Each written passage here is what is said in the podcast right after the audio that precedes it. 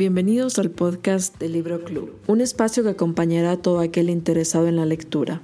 Mi nombre es María y en medio de la pandemia decidí crear un club de lectura para formar una comunidad literaria con personas de diferentes lugares del mundo.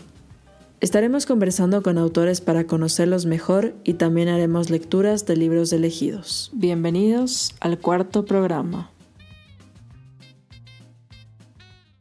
Hoy nos acompaña Rafael Lugo, escritor, columnista y abogado. Ha publicado varios libros: Abraza la oscuridad, Al dente, Las 50 sombras del buey, la trilogía de novelas conformada por 20, 7 y 2007, obra que obtuvo mención de honor del premio Joaquín Gallegos Lara.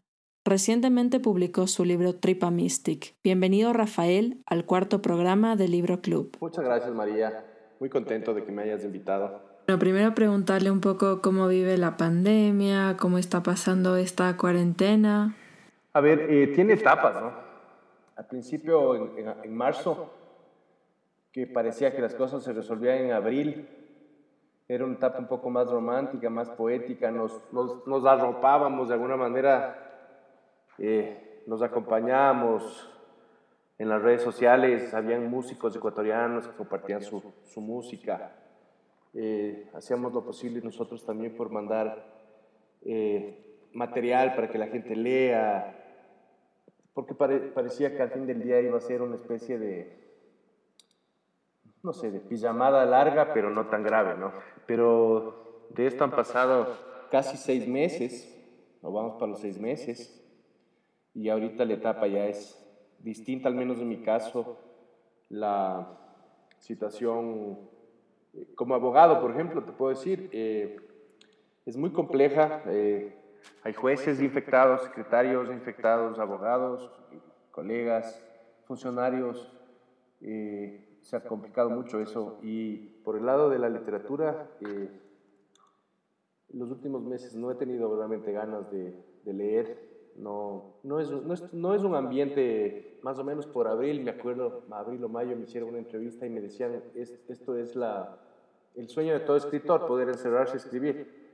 Pero no es una etapa de contemplación, vivimos en una etapa de alerta, de preocupación, más bien, y casi todos son malas noticias, entonces, para mí al menos es difícil en un ambiente tan poco sano soltar las riendas de la creatividad y poderse hacer algo. Así que la última etapa no, es, no ha sido para nada simpática, muchas malas noticias de todo lado del mundo.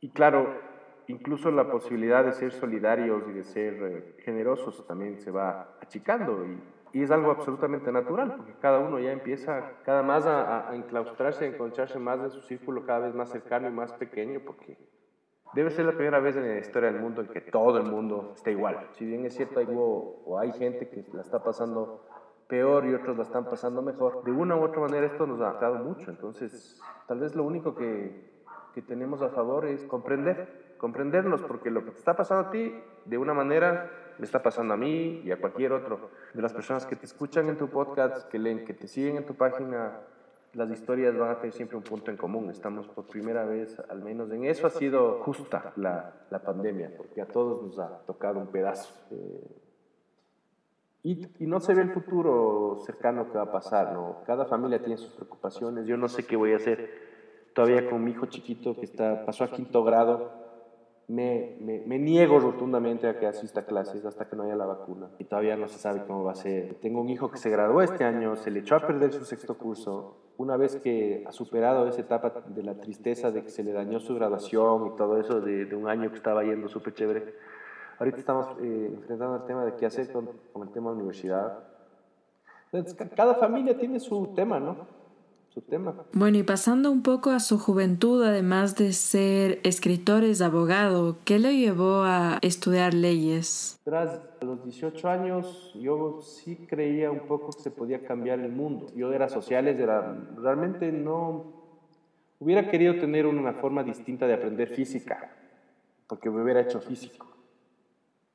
Pero la física era en cambio el cuco en el colegio y, y me hice sociales porque también me gusta leer y me gustaba todo este tema de... Y decía, bueno, si eres social, ¿cuál es la profesión que más plata te va a dar? porque de paso, aparte de querer cambiar el mundo, también quería tener mi plata, como todo Wambra. Entonces opté por estudiar Derecho. En mi familia hay abogados, mi padre es abogado, mi, mi, por la vía materna tengo tíos y abuelos abogados. Entonces no era algo lejano tampoco, no, no, sonaba algo muy extraño, más bien era lógico. Y yo tengo 47, voy a cumplir 48. Entonces, cuando yo tenía 18, tenía chance de ser militar, cura, abogado ingeniero, arquitecto o médico o sociólogo. Entonces, claro, nosotros teníamos en nuestra mente menos opciones. Yo hubiera querido tener un poco más de madurez y tiempo para conocerme a mí mismo y tal vez no hubiera estudiado derecho.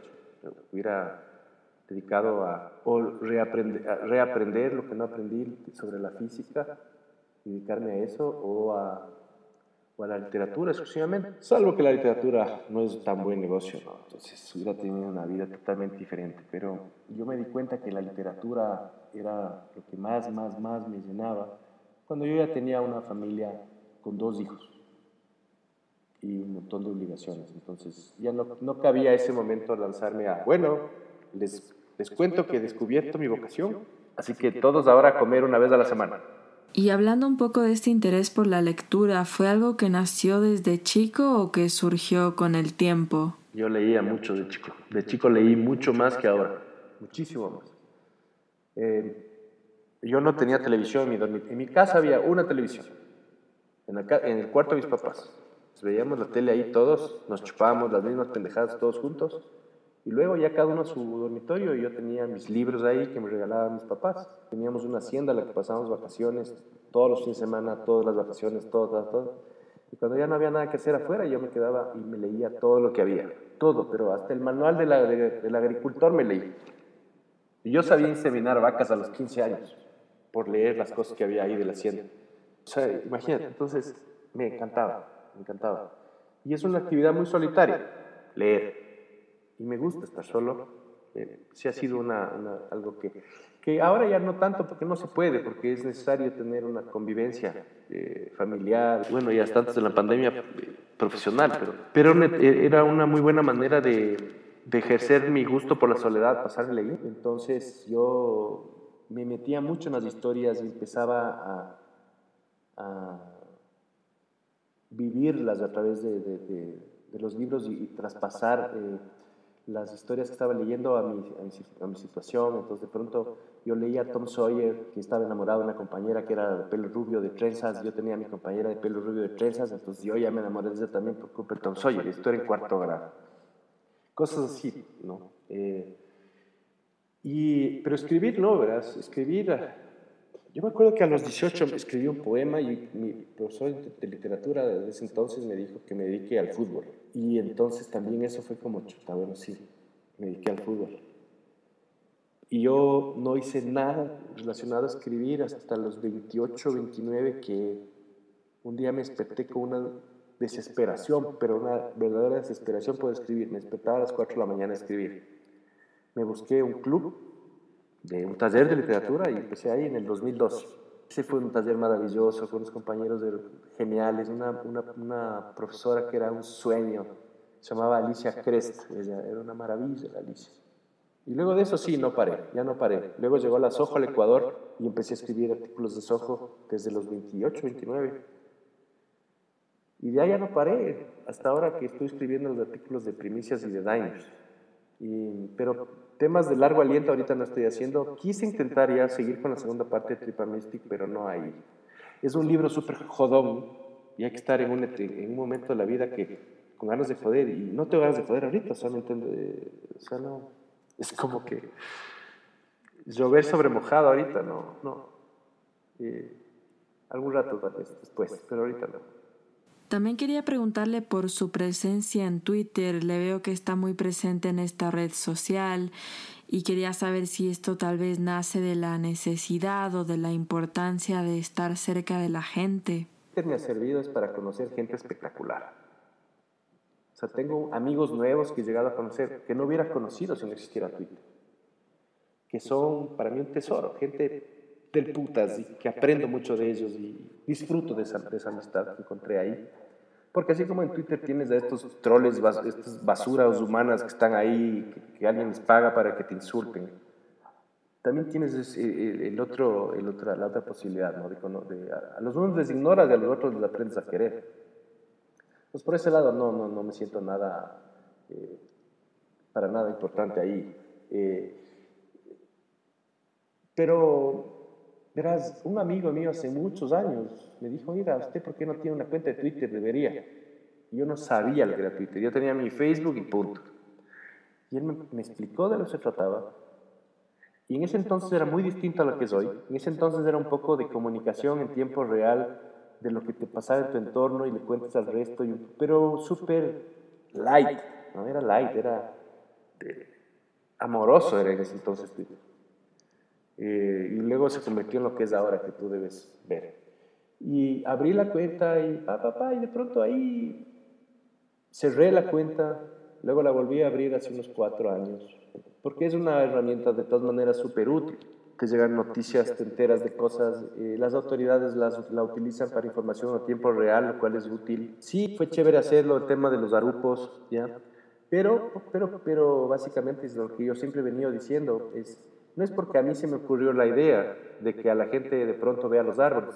Todos los quiteños aman los arupos, solamente que yo un poco les organicé, digamos. Entonces no es, no es una idea que yo les, dije, oh, miren, eh, les cuento que existe este árbol y la gente, ah, hemos descubierto para nada. O sea, por eso fluye tan, bien el tema de los, de los arupos en Twitter, porque es algo que a todos nos gusta. Bueno, para explicarles un poco a los lectores, este es un concurso que se organizó a través de Twitter en donde los quiteños mandaban fotos de los arupos más lindos de la ciudad. Pero sin embargo fue una iniciativa que tuvo gran acogida y después se convirtió en un bosque de arupos, ¿no? Sí, era una cosa, eran, eran cosas separadas, pero unidas por los árboles, pero no era un plan maquiavélico de primero hacer el concurso para luego hacer el bosque. Porque el concurso yo lo venía haciendo con otros árboles y con, y grupos desde hace tres o cuatro años. Pero el último año fue impresionante, como, o sea, la noticia del, concurso del Rey Arupo salió en toda la prensa, en todos los canales de televisión de Quito.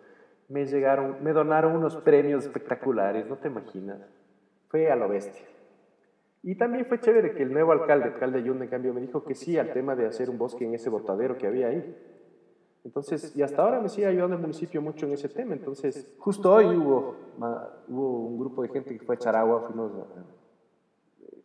porque ya comenzó el verano, entonces ya hay que ir a, a los arbolitos, ahí no hay riego ni agua potable, entonces hay que llevar en tanqueros, hacer toda una máquina. Hoy, fue hoy día, y que la idea es que sea algo así tipo silvestre, ¿no? lo más natural que sea, ¿no? no es un parque, no es un jardín, es un bosque, entonces tal vez en unos 10 años eso sea, parezca un bosque que siempre estuvo ahí. Pasando un poco más a su obra, creo que Tripa Mystic es una novela muy particular, ya desde el mismo nombre, y plantea esta idea de qué pasaría si el fin del mundo fuera en Ecuador. Pero ¿qué lo llevó a escribir esta novela tan particular? He tenido dos, o tuve dos ideas que venían, venían y se iban de mi cabeza desde hace años.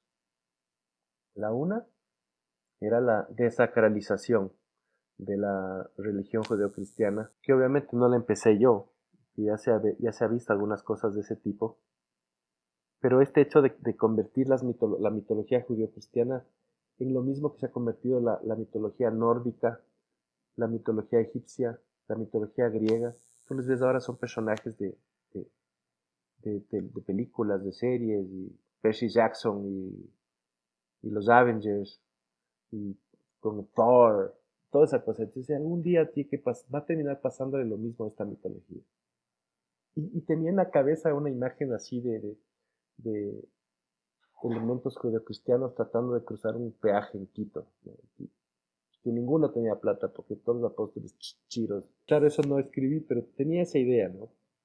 Y la otra era la pregunta justamente que nace a partir de, ver tantas películas y leer, de leer libros en el que, el, la que el fin del mundo empieza siempre por, por la parte civilizada y desarrollada del mundo, en Estados Unidos, en Europa, entonces los gringos siempre gallazos, ellos sí saben cómo o los rusos se unen, los rusos, los chinos y los gringos, y, ellos encuentran la manera de salvarnos con su tecnología y su aire. ¿qué pasaría si fuéramos nosotros encargados de, ese, de, esa, de esa gesta, ¿no? De enfrentar el fin del mundo y seamos nosotros que empiece en Ecuador y que seamos nosotros los primeros en dar respuesta a eso porque todo se va a ir al carajo. Si nosotros los ecuatorianos fallamos, ¿qué va a pasar con la humanidad?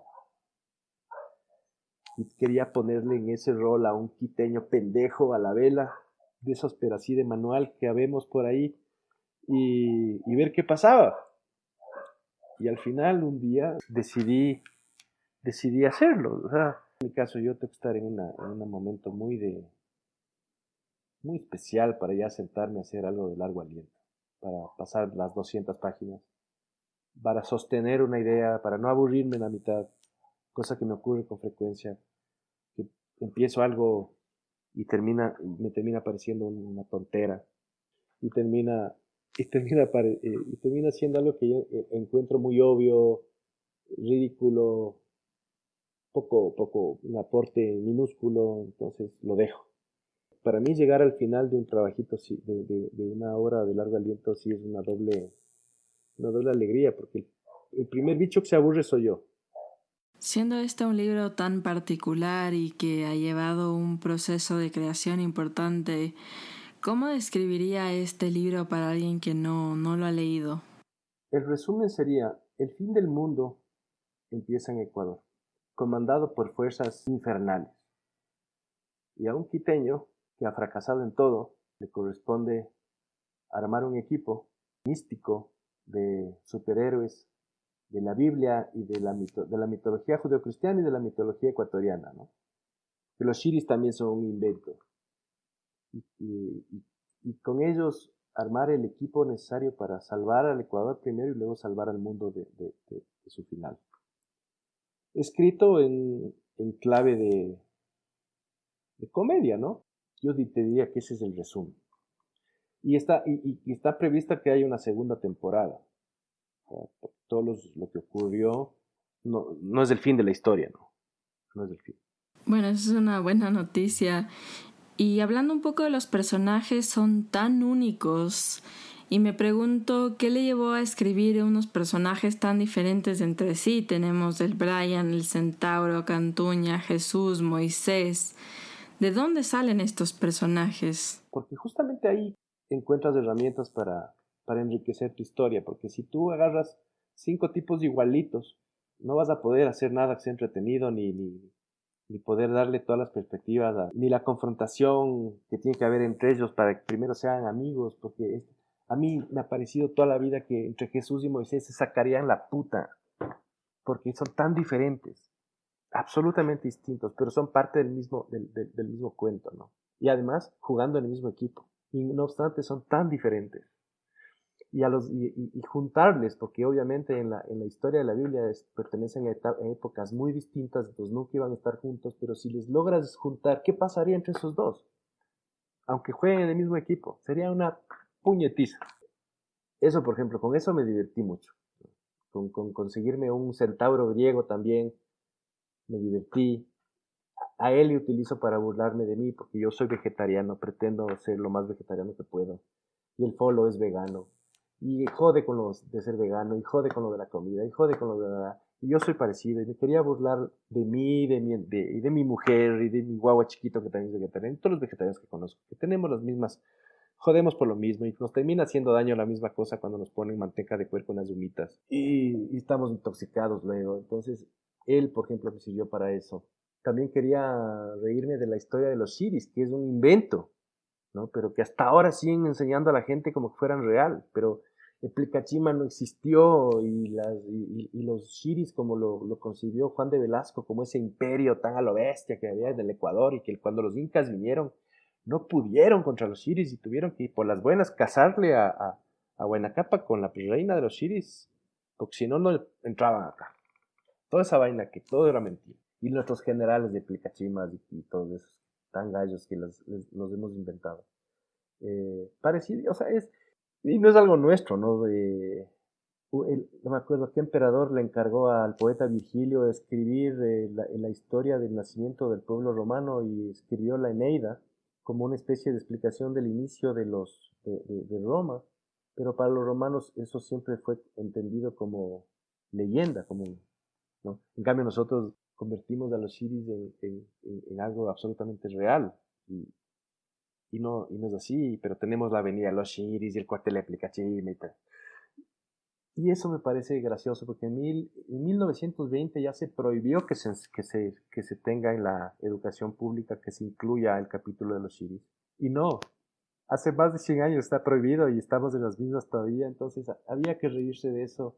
Y también siempre quise, quise reivindicar un poco, te habrás fijado, la mayoría son hombres, hasta que traemos a la diosa, a la diosa egipcia, es la única que realmente llega a poner orden en la pendejada. Y eso también quería hacer algo así, burlarme de los hombres que somos tan pendejos, nos da gripe y nos morimos todos. Todas esas cosas que quería. Y entonces, con personajes tan distintos, tan traídos cada uno de una, de una etapa de la historia, del, míticos, pero de la historia de todas maneras, o de una, de, de, un, de una época, mejor dicho. Traerles a tiempo presente acá, tener que enfrentar que, Jesús no es el rubio de ojos azules de los cuadros, sino el zambito, morochito. Estos son sefardíes.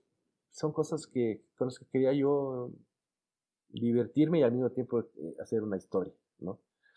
Con nuestros temas, ¿no? Porque pucha, hasta que salga el oficio y la burocracia se mueva, ya perdemos la guerra, ¿no? Y personalmente es un libro que yo me reí desde que lo abrí pero a veces creo que me reía un poco de la vergüenza, porque así tal cual está aquí descrito somos los ecuatorianos, un poco partiendo de esta viveza criolla o tal vez de nuestra idiosincrasia. Y quería saber si esto fue algo que usted deliberadamente lo hizo, si fue algo intencional dentro del libro. Absolutamente intencional. Es que nosotros estamos realmente jodidos como, como país porque Venimos de dos pueblos acostumbrados al fuete, al, rey puesto por Dios. Por un lado los españoles y por otro lado lo que había aquí. También eh, culturas deístas con, reyes, hijos del, dios sol, que hacían lo que les daba la, gana y arrancar el corazón al enemigo y hacer tambores con su cuero y en, en Europa no era diferente, o al menos en España. Y vos ves hoy día lo que pasa en España, pasan cosas igualitas a las que pasan acá. El otro día veía la noticia que unos españoles se dan de puñetes con los policías españoles porque les habían ido a interrumpir una fiesta que era prohibida por la pandemia. Y vos dices, son cosas que solo pasan acá. Y no es así. Y, dices, los latinos somos realmente... Eh, qué gente tan jodida para, para respetar el... Eh, somos los reyes del abrazo, pero también los reyes de no respetar el metro cuadrado de la gente, de, de, ser... Eh, tramposos y ver por dónde rompemos la ley, no funcionar realmente en comunidad, sino siempre pensando en uno mismo. Entonces, por lo general yo me muero las iras cuando sí me quejo. Y en esta ocasión quise al menos burlarme. Y, y creo que no he exagerado.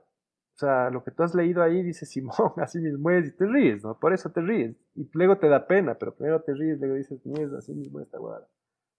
Así que no he sido injusto al menos por lo menos he querido reírme algo de, de lo que somos. Me llama mucho la atención esta, esta absoluta falta de, de ética intelectual que tenemos a, un ecuatoriano, tú le agarras en la calle y le, y le, ofreces ser ministro, le ofreces ser director técnico de la Federación de Fútbol y man te dice, Simón, claro, yo sí sé, ¿no? De ley, yo puedo. Entonces, y luego va y hace huevadas. Entonces, y se pone más bravo. Entonces, eso es algo como para reírse, pues, ¿no? Hasta que le toca llorar. Y qué bueno que te hayas reído desde el principio hasta el final. Me das una buena noticia, ese era el plan. Y seguro que lo mismo pasará con los demás lectores de este libro. Pero bueno, pasando un poquito también a la trilogía, algo que me llama muchísimo la atención es esa capacidad o cómo se hace para pasar de esta trilogía que toca temas más duros o que son más difíciles de explorar, tiene un tono muy diferente. ¿Cómo se pasa de eso a una novela como Tripa Mystic? Eh, Sabes que es una pregunta, es la primera vez que me preguntan esto, pero es una pregunta que me esperaba que algún día me lo hiciera alguien que hubiera leído ambas cosas, porque sí son muy distintas. Eh, yo esperaba esa pregunta, pero no había ensayado una respuesta, porque realmente no, tal vez sea una respuesta muy sencilla. y es que a veces uno tiene como creador, digamos, cierto estado de ánimo y tenga algo que ver con la edad y, y, dices, bueno, ya, ¿para qué me quejo de algo que no va a cambiar? Mejor me voy a reír. Probablemente sea eso. Pero también hay una necesidad de no repetirse. Yo tengo mucho miedo de algo que le leí, no sé si, si fue Borges o alguien más que dijo, uno siempre termina escribiendo el mismo libro, todas las veces. Y eso creo que puede ser verdad, pero entonces uno tiene que hacer el esfuerzo de que no se note.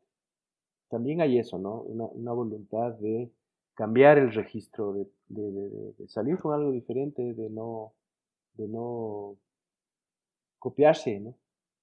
Por ahí pueden ser las, los pedazos de respuesta que te puedo dar.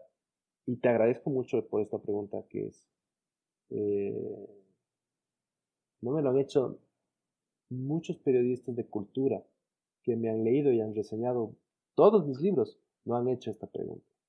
Gracias. Bien. Hablando un poco de 20, que es el primer libro de esta trilogía, ¿qué le llevó a escribirlo en este formato de una carta que para mí es uno de los más difíciles? No sé, verás, creo que fue... Esa fue mi primera novela, yo tenía 30 y años, 34, 35. Eh, un poco es, tal vez sea una expresión de, de inexperiencia, porque una de las cosas más complejas es encontrar el tono de una historia. ¿Cómo la voy a contar? ¿Cómo la voy a contar? Primera persona, segunda, tercera, narrador omnisciente. ¿Cómo voy a encarar esta historia que tengo en la cabeza. Tal vez el tema de irme por la carta era la, la, cosa más fácil porque era una evocación a la nostalgia y era dirigida exclusivamente a una persona ausente y entonces por ahí se volvía más fácil. Yo creo que puede ser todo eso que te digo, la respuesta. Hablando un poco sobre Siete, el segundo libro de la trilogía, me llama la atención el desarrollo de los deseos, de los sueños, como ese juego entre la ficción y la realidad. ¿Es esto algo sobre lo que le atrae escribir o le atrae dentro de la vida cotidiana de las personas? Porque al final del día todos estamos siempre en medio de la realidad y nuestra propia ficción. Sobre la realidad vienen, venimos hablando desde la época de los griegos. Ni Platón pudo explicar bien el tema, aunque hizo una, un muy buen esfuerzo.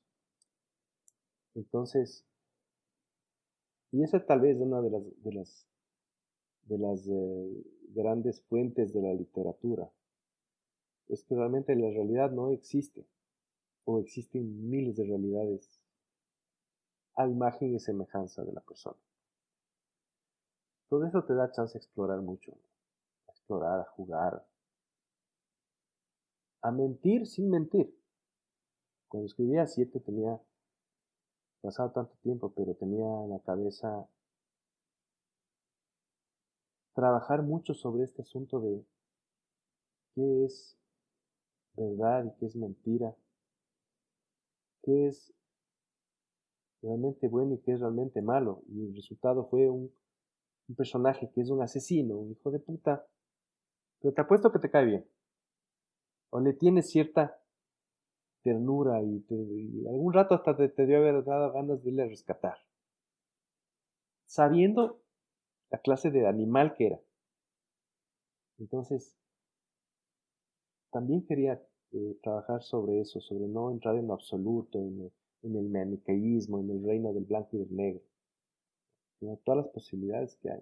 Bueno, y eso también tiene que ver con cómo somos los seres humanos. Nadie es del todo malo ni del todo bueno, ¿no? Exactamente. Exactamente. Entonces, por eso te digo, mientes, pero realmente no mientes. Aunque estés mintiendo.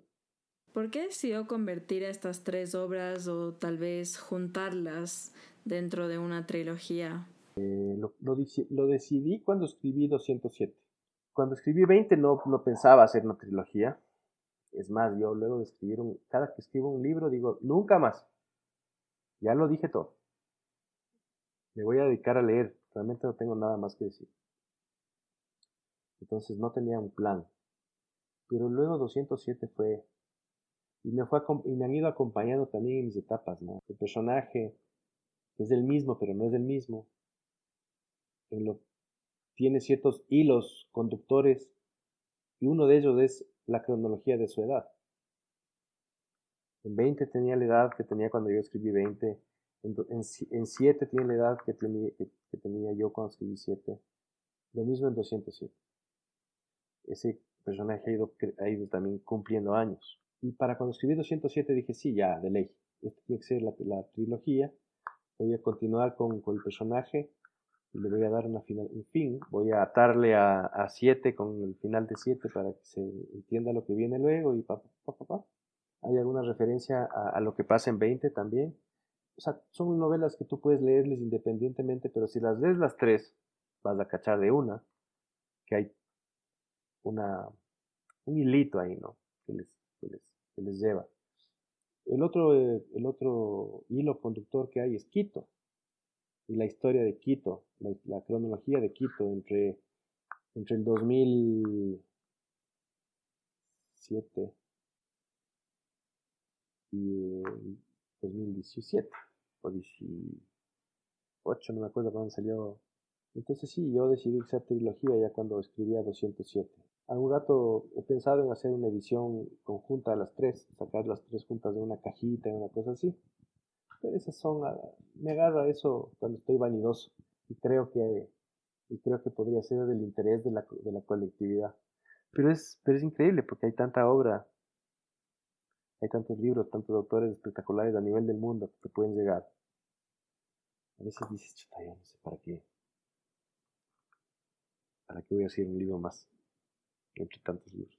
Uno cree que es, interes que es importante o que es, no importante, que es especial cuando publica un libro hasta que entra a una librería. Bueno, puede ser visto de esa manera, pero también creo que le deben llegar mensajes, comentarios de gente que le dice que le gustó mucho o que le llegó su libro de alguna forma y, creo que eso también es muy importante, ¿no? Ahí dices, llegó. Exactamente, ahí dices. Exactamente. Es como cuando te enteras que el árbol que sembraste hace 20 años sirvió para que un abuelito cuelgue el jardín de su nieta. Gente que no conoces, ¿no? Te enteras que pasa eso y es lo mismo cuando alguien te escribe que me ha pasado. Tengo amigos gracias a los libros. Gente que me... Yo, yo, tenía un amigo que, que, le conocí en Twitter, me escribió, y yo escribí una vez un, texto que se llamaba No más discursos del padre de la novia. Era una burla a los discursos de los padres de las novias en las bodas, las pendejadas que hablan. Así en tono de joda era palazojo. Un día me escribió un, un señor y me dice, hola, me dice, mi hija se va a casar. Leí, pero leí tu artículo. No sé qué voy a hacer. Y a partir de ese mensaje nos hicimos amiguísimos, amiguísimos, amiguísimos. Tal vez era mi mejor amigo de Twitter, pero por ejemplo él es una de las personas que me hace pensar que las redes sociales son buenas, que sirven, que funcionan. Y que escribir también sirve porque te puede traer gente linda a tu, vida. No, no, no necesariamente que tú le has dado algo, sino que una persona llega a tu vida gracias a lo que has escrito. También eso es sensacional. Y tengo por ahí algunas personas que he llegado a conocer gracias a los libros. Y, o, gente que no es mi amiga, pero que me ha mandado algún mensaje muy chévere de, cuánto le ha, le ha, tocado X. Claro, y también cuando alguien te dice que el libro de mierda el tuyo, puta, es igual cuando te enteras de cuando te robaron el árbol o cuando le hicieron leña a tu arbolito, o sea, pero es algo inevitable. Es parte de, ¿no? Es parte de. Uno se puede volver adicto al halago, pero pero no es todo lo que existe en el mundo. El mundo tiene de todo. Y uno tiene que estar dispuesto a recibir de todo. Incluso aprendes a veces cuando, cuando, te, potean, a veces te pones a pensar y es capaz que pude haberle hecho mejor. Entonces también hay que, no hay que descartar las puteadas. Lectores hay de todo tipo y la verdad es que la literatura es algo muy subjetivo. Antes, hablando un poco de la trilogía y de este hilo en común de los libros, mencionaba la ciudad de Quito y usted nació en esta ciudad, ha vivido aquí. Eh, ¿Fue este tal vez el motor que lo impulsó a hablar desde su propia experiencia en la ciudad? Totalmente. Verás, yo pasé por, por las etapas por las que pasan muchos escritores. Una de esas es querer ser internacional. Hacer goles de Inglaterra, no en el Aucas. Y dices, entonces piensas, chuta, yo debería escribir cosas universales para que se me entienda. Pero luego te das cuenta que no, o sea, uno tiene que escribir de lo que conoce. Y Charles Dickens no andaba pensando si sería muy localista él al hablar de, Londres y Borges de Buenos Aires y así, ¿no? O sea, los manes escribían de lo suyo y yo escribo de lo mío. No me estoy comparando con ellos, solamente estoy planteando el, el ejemplo.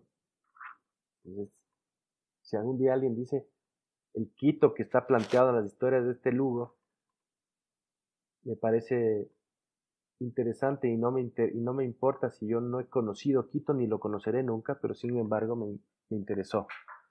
Y eso creo que es el desafío.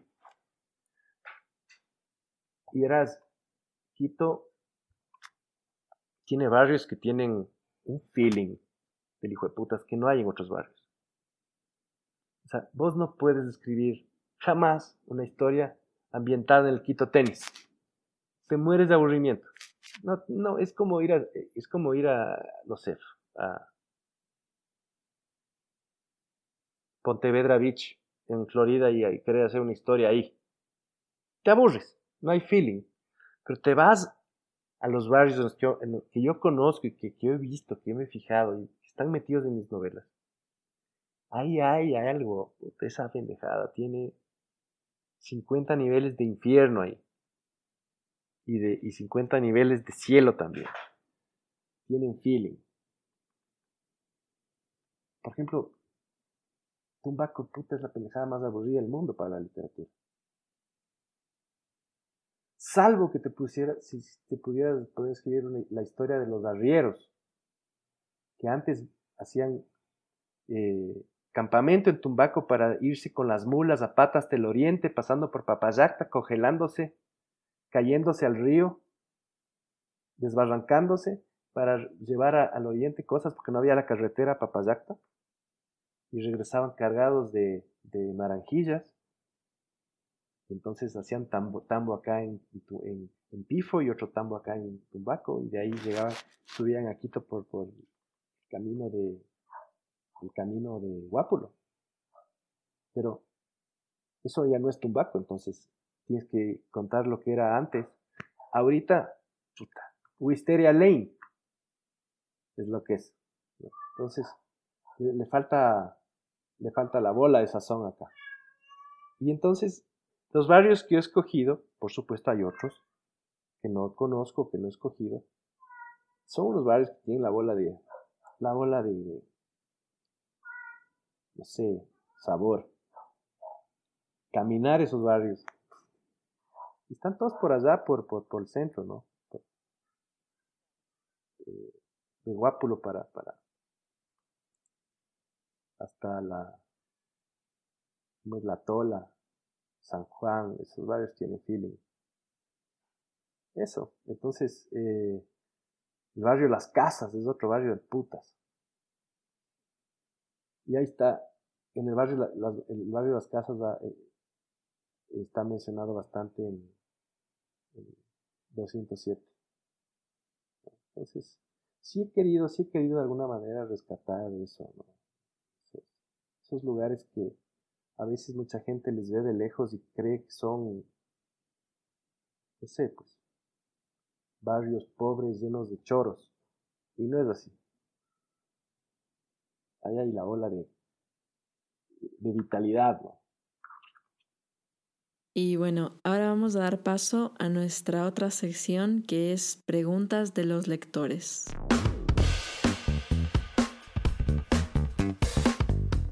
La primera pregunta es, ¿qué autores le han inspirado para querer dedicarse a la lectura? Sabes, te voy a decir una cosa, que ya lo he dicho antes creo, pero mi, inspiración en los autores no estuvo en la forma que, digamos, de sus, de sus estilos, necesariamente, sino en su arrebato, en su personalidad. O sea, esos autores que te dicen, pana, tienes permiso de decir lo que te dé la puta gana. Trata de hacerlo con belleza, pero di lo que te dé la puta gana. Autores como Fernando Vallejo, como Bukowski, como, como Miller, como Henry Miller. Eh, por ahí, digamos, que podría mencionarles a ellos por lo que te estoy diciendo, que fue fundamental. Fue fundamental. Sentir que puedes, tienes este permiso, digamos. Es como que, porque claro, ahorita yo ya me siento con el permiso desde hace años y tal vez no me, no me resulta importante. Pero cuando comienzas, hay un montón de dudas con respecto a qué debo decir, que no, que puedo, que no, qué temas prohibir y cuál no. Y vienen unos tipos, les ves unos tipos y te das cuenta que hay tipos que dicen cosas y dices, hijo, si este man dice lo que está diciendo, entonces yo también puedo decir lo que estoy pensando. Creo que eso es importante, fue importante para mí. Y en las etapas de mi vida han habido épocas de ciertos autores, de otros y de otros y de otros, ¿no? Entonces, no podría decirte uno en especial. Han sido varios. Pero lo que rescato es lo que te cuento, desde la, del permiso de decir. También preguntan si es alguien que escribe todos los días o es algo que hace más esporádicamente, un poco sobre su proceso de escritura. en resumen, ahorita estoy dedicado a hacer los artículos de primicias, que es uno semanal, por lo menos un día a la semana escribo, y los de Diners, que, son un, que es uno mensual, entonces también le dedico algún día a ese artículo, o un par de días para darle un retoque, pero no es algo de todo el tiempo. Alguien pregunta, ¿por qué considera el humor necesario dentro de algunos de sus libros? Más que necesario es algo inevitable, a mí me sale. Un poco natural. No es un, no es un logro de la disciplina el haberme hecho, el haber aprendido a escribir de alguna manera con humor, digamos, es algo con lo que naces. No es un mérito. Y es parte de a veces tal vez puede ser menospreciado el, humor, porque no es literatura seria, entonces, claro, puta, con Tripa Mystic no te vas a ganar nunca el Nobel. Pero claro, no importa, porque al final del día yo quería escribir de eso, y en ese tono, y reírme. Solamente parte del deseo creativo. Si en un rato le quieres meter lágrimas, o si le quieres meter risas, ya es poco es, uno de los, un, ingrediente adicional que decidiste usar en esa historia en particular. Bien, y la última pregunta es, ¿cómo nació el título Tripa Mystic?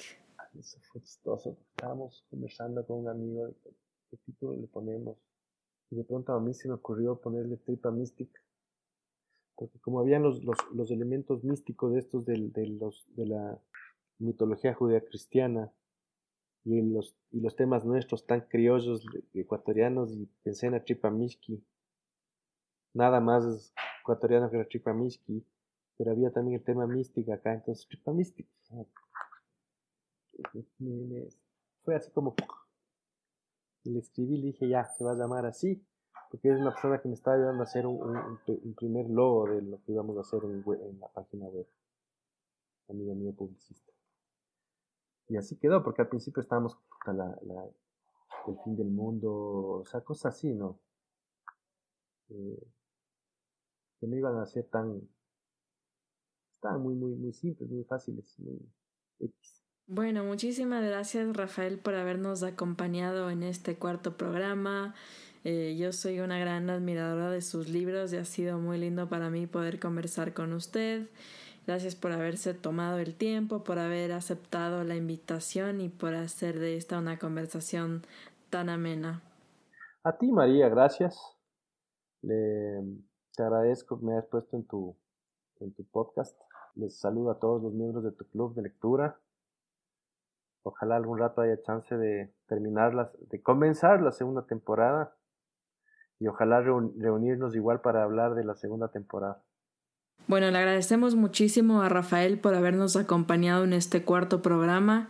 La verdad que sus novelas son fantásticas y seguro que se reirán con Tripa Mystic tanto como yo, así que les invito a todos a leerlas y espero que se hayan divertido mucho con esta entrevista. Gracias también a todos los que nos acompañaron en este podcast. La idea es seguir haciendo este tipo de entrevistas y también lecturas de capítulos de libros elegidos.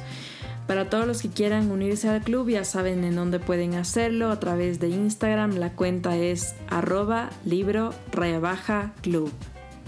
Espero poder seguir acompañándoles en su día a día y en estos momentos difíciles de pandemia. Les mando un abrazo muy grande a todos y cuidarse mucho.